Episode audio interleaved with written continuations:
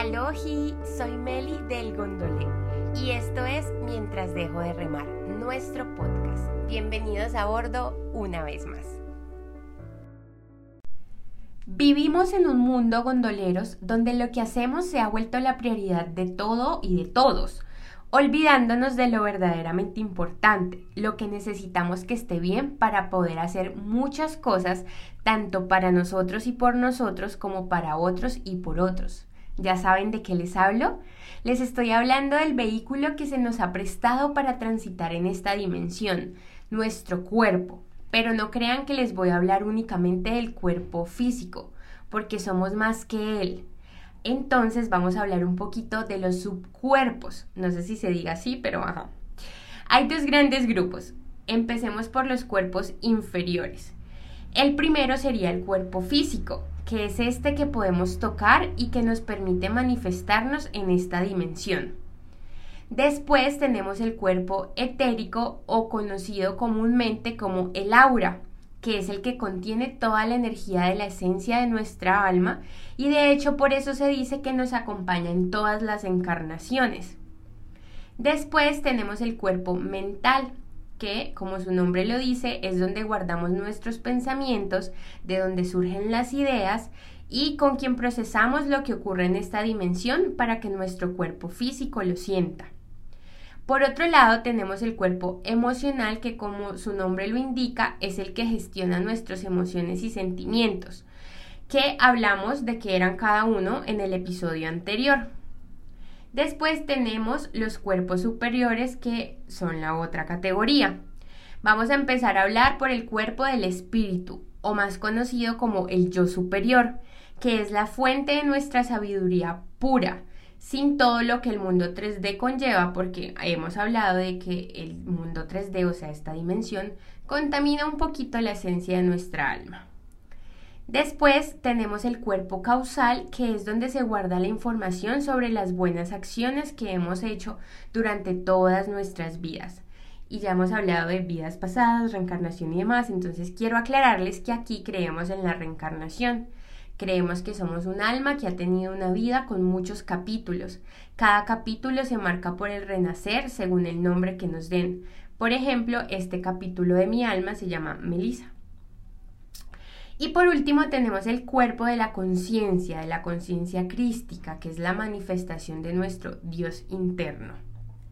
Me tomé el tiempo de compartirles esta información porque todo esto es lo que debemos cuidar en nuestro diario vivir, ya que de ello depende nuestro sentir, nuestras acciones, nuestro karma, nuestro bienestar. Oigan muy bien, nuestro bienestar. ¿Qué peso tiene esta palabra? Mientras dejamos de remar gondoleros, debemos darnos mimos, debemos cuidar de todos estos cuerpos, porque cuando la tormenta llega debemos volver al centro. ¿Y el centro cuál es? Somos nosotros. Para que nuestro cuerpo mental y emocional estén bien, debemos empezar por cuidar su casa, es decir, este cuerpo físico, el que podemos tocar. Por eso, así suene cliché, debemos volver a la base. Esto puede sonar como regaño de mamá, como regaño de médico, pero realmente como seres humanos y como sociedad no lo hemos integrado todavía y seguimos haciendo todo desde el mundo exterior y no desde el mundo interior. Seguimos pretendiendo que el mundo exterior esté bien cuando el mundo interno de cada uno no lo está. Porque se ha dado prioridad a lo importante pero no a lo urgente. ¿Y lo urgente qué es entonces? Es el bienestar propio y esto debe ser un objetivo del diario vivir, pero lo hemos perdido. Entonces hablemos del autocuidado, que era la idea de este episodio, pero ya saben, se apoderan de mí y termino compartiéndoles más información. Voy a darles la definición tal cual que ha dado la OMS. Dios mío, hoy estoy con mucha terminología técnica, pero bueno. Entonces, la Organización Mundial de la Salud define como autocuidado aquellas actividades que llevan a cabo individuos, familias o comunidades con la intención de mejorar la salud, prevenir enfermedades o reducir la enfermedad. Y aquí me surge una pregunta y es, sobre todo para el personal de salud, que muchos saben que yo hago parte de él, y es cuántas veces se nos demandan cuidados a otros sin ni siquiera generar espacio donde sepamos nosotros cómo estamos y que nos enseñen a cuidar de nosotros mismos. Porque claro, está que nosotros cuidamos y tenemos esa vocación, pero si hablamos de que una de las leyes espirituales es el dar y el recibir, entonces, ¿quién cuida de nosotros? Pues gondoleros, si nadie lo hace, en esta edad adulta nos toca hacerlo a nosotros mismos. Esta semana termino mi diplomado en cuidados paliativos y tal vez por eso esté hablando de esto, dado que fue allí donde me permitieron integrar la importancia de este tópico a la vida en general. ¿Sabían que el éxito de un grupo de cuidados paliativos se mide también por el estado a nivel mental y emocional de sus integrantes, que son quienes proveen el cuidado? Esto me pareció re wow y creo que deberíamos llevar este ítem a todas las áreas y en todo lo que al final se pueda definir como éxito o como algo exitoso. Entonces, ¿cómo nos podríamos autocuidar? Primero hablemos de algunas de las necesidades básicas fisiológicas de un ser humano. Dormir, gondoleros, dormir. Y olvidamos la importancia y lo trascendental de esto. Antes yo decía como, bueno, mm, todavía lo siento, que con cuatro horas que durmiera estaba perfecta. Pero con el pasar de los últimos meses me he dado, que con me he dado cuenta que con cuatro horas mi cuerpo físico está perfecto, pero mi cuerpo mental y emocional no. Y aquí llega una regla que me contó mi terapeuta, que es la regla básica del 8. 8 horas para dormir, 8 horas laborales porque debemos generar dinero y así pues trabajar en la necesidad básica de seguridad y 8 horas de ocio. Y no solo lo dice ella, está científicamente comprobado que necesitamos 8 horas de descanso para que nuestro cuerpo, que al final funciona como una maquinita, trabaje en perfecto estado. Sigamos entonces con la alimentación. Debemos comer de manera sana y no por sana hablo de dieta. Hay una frase revolucionando las redes que dice, tenemos tan normalizado comer mal que a comer bien le hemos llamado dieta. ¿Y cuánta razón hay en ella? Y no solo es importante la calidad de la comida, gondolero, sino el horario en que la ingerimos, la manera en que la ingerimos teniendo en cuenta lo que pasa en ese momento a nuestro alrededor. ¿Y ven por qué hablo de volver a lo básico? En el ocio tenemos varios puntos a tocar y son Primero, la necesidad básica de afiliación, y entiéndase por esto la necesidad como seres relacionales que somos por naturaleza de compartir con otros, familia, amigos, pareja, grupos a los que pertenezcamos, el conocer gente nueva, así que es importante lograr el tiempo para pasar tiempo de calidad con todas ellas que a su vez nos van a permitir salir de la rutina y nos van a permitir aprender nuevas cosas mientras conectamos. Aquí también es importante que les mencione, o mejor dicho, les recuerde que no estamos solos y que contamos con una red de apoyo a nuestro alrededor que nos puede acompañar y guiar en nuestros procesos, como por ejemplo los profesionales en salud mental. Y no olvidemos también la importancia de pasar tiempo con la madre tierra, Pachamama, la naturaleza. Por ejemplo, se habla de que hay personas con mente azul. ¿Saben qué son? Son aquellas que por una respuesta neurológica experimentan calma o mejoría en su estado de ánimo al conectarse con el agua.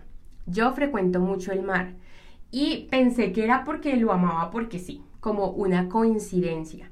Pero después de hacer conciencia me di cuenta que es porque me ayuda a sentirme mejor. Así que adivinen que el mar hace parte de uno de mis psicoterapeutas. Después tenemos la necesidad básica de reconocimiento. Y aquí podemos hablar de dos de las bases en el, en el desarrollo del autocuidado que son la primera, la autoconciencia, dado que a partir de esta podemos tener em, cambios actitudinales y conductuales adaptativos que al final estimularán la atención plena. ¿Y cómo podemos desarrollar esta autoconciencia? Mediante el journaling, que es como un diario donde podemos escribir conversaciones con nosotros mismos, preguntas y respuestas sobre cómo nos sentimos hoy, qué estamos sintiendo, qué estamos pensando, qué hemos aprendido, por qué agradecemos y por otra parte tenemos la respiración consciente. A veces eso es automático de nuestro cuerpo y el hecho de no ser conscientes de nuestra respiración no nos permite estar en el momento presente. Así que esta es otra de las herramientas que podemos usar para desarrollar la autoconciencia. También sería importante reevaluar aquí las creencias que tenemos sobre la vida en general para saber cuáles son heredadas por nuestra familia o por la sociedad y de esa manera redefinirlas a las que nosotros tenemos como persona eh, para generar desde allí nuestro propio estándar de felicidad con doleros. También debemos permitirnos conocer muchos hobbies, hacer muchas cosas porque no podemos decir que algo no nos gusta si no lo hemos experimentado. Ojo, todo desde la moralidad, desde pensando en nuestro bienestar y demás. Entonces, debemos em, hacer esas cosas que hacen feliz a nuestra alma y debemos sacar el espacio para hacerlo. Hay algo que se conoce como la Golden Hour y no, no es la hora del atardecer perfecta para tomar fotos maravillosas.